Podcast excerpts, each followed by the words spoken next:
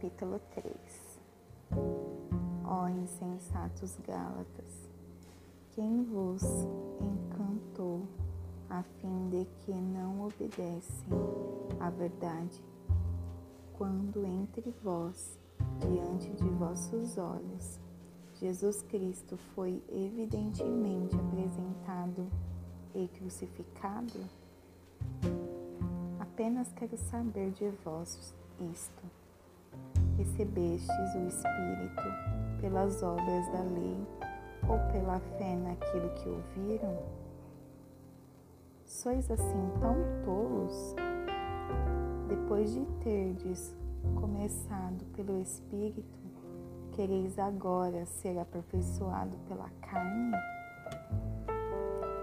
Padecestes tantas coisas em vão? se é que foram em vão. Aquele que vos ministra o Espírito e realiza milagres entre vós, o faz pelas obras da lei ou pela fé naquilo que ouviram? Assim como Abraão creu em Deus, isso lhe foi acreditado por justiça. Sabei, pois, que aqueles que são da fé são chamados filhos de Abraão, prevendo a Escritura que Deus justificaria os povos gentios pela fé. Apegou o Evangelho a Abraão. Assim, em ti todos os povos serão abençoados de modo que aqueles que são da fé são abençoados com o fiel Abraão. Porque todos quantos são das obras da lei estão sob a maldição, pois está escrito: Maldito é todo aquele que não observa todas as coisas escritas no livro da lei para cumpri-las que nenhum homem é justificado pela lei perante Deus.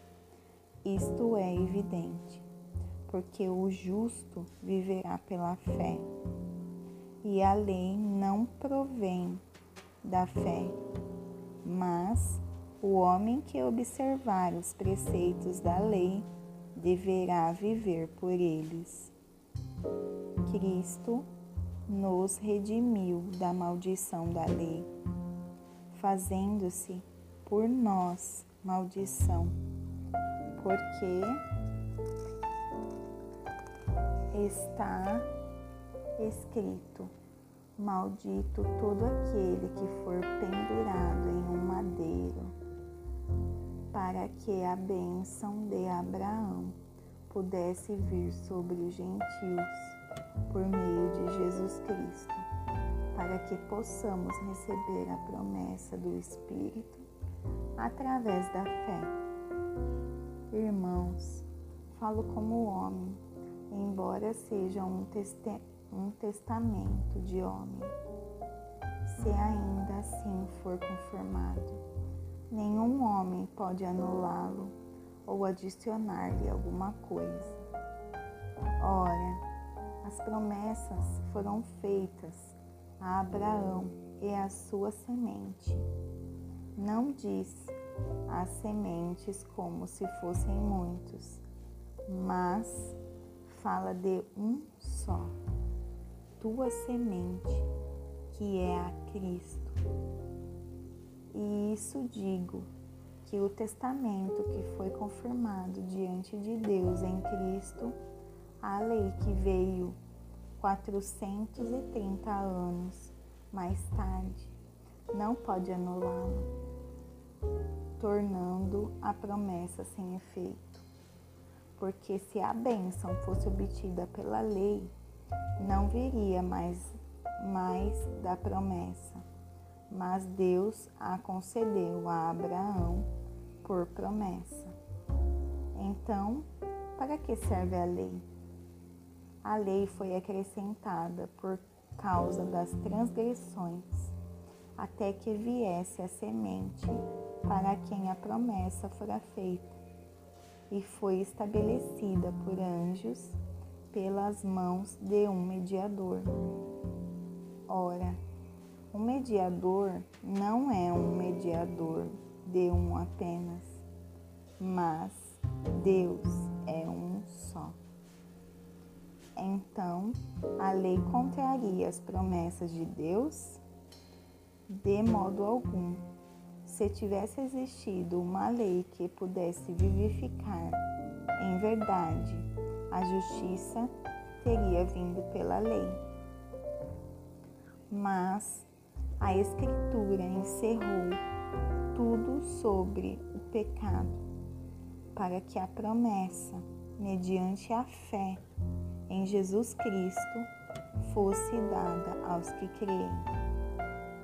Porém, antes que viesse a fé, éramos mantidos sob a lei, encerrados para a fé, que havia de se revelar posteriormente, de modo que a lei foi a nossa pedagoga para trazer-nos a Cristo, a fim de que pudéssemos ser justificados pela fé.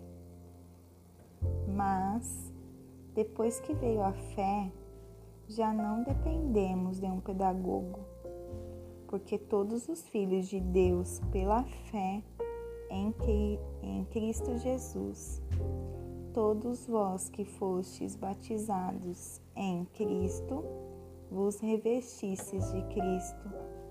Já não já não há judeu nem grego, não há também escravo nem livre, nem homem nem mulher.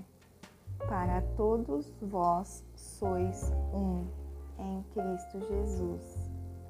E se sois de Cristo, então sois a descendência de Abraão, herdeiros segundo a promessa.